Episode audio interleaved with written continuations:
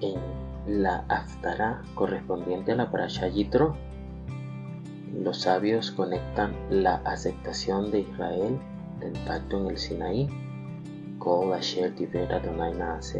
la respuesta del profeta Isaías a la pregunta del Señor, ¿a quién enviaré y quién irá por nosotros? La respuesta de Isaías, aquí estoy, fue la misma palabra que usaron tanto Moshe como Samuel cuando se encontraron con el Señor. En la Tará vamos a ver cómo Hashem comisiona a Isaías para que fuera a decirle al pueblo que escuchen una y otra vez, aunque no entiendan, que miren una y otra vez, aunque no vean. De igual manera que sucedió con el faraón, el corazón de estos oyentes se va a endurecer y el mensaje no será tomado en cuenta. Cuando Isaías pregunta cuánto tiempo debería predicar, el Señor dice que hasta que sus ciudades sean destruidas totalmente y su gente, su pueblo sea desterrado de la tierra.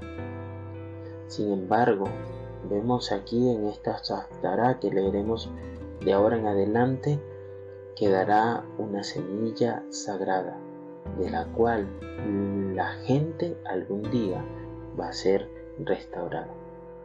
Allí para tomar un texto que leemos en Naftara, Kadosh, Kadosh, Kadosh Adonai Sebaot, Meloch Koja Ares Beo.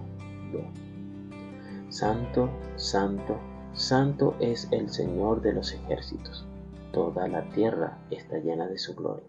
Isaías 6.3.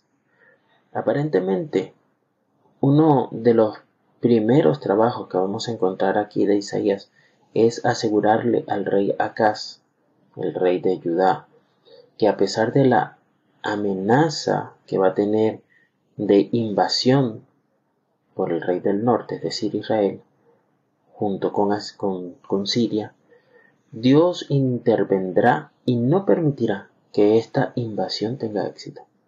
Además, se le promete también a Judá un rey venidero que va a restaurar la justicia para siempre. Y es allí donde leemos en Isaías 9:6, un texto bien conocido. Porque un niño nos nació, un hijo nos fue dado y el ministerio fue para él y se llamó su nombre admirable. ¿no? En otras versiones, porque un niño nos es nacido, hijo nos es dado, y autoridad reposará sobre su hombro, y se llamará su nombre maravilloso, consejero, Dios fuerte, Padre de eternidad, príncipe de paz.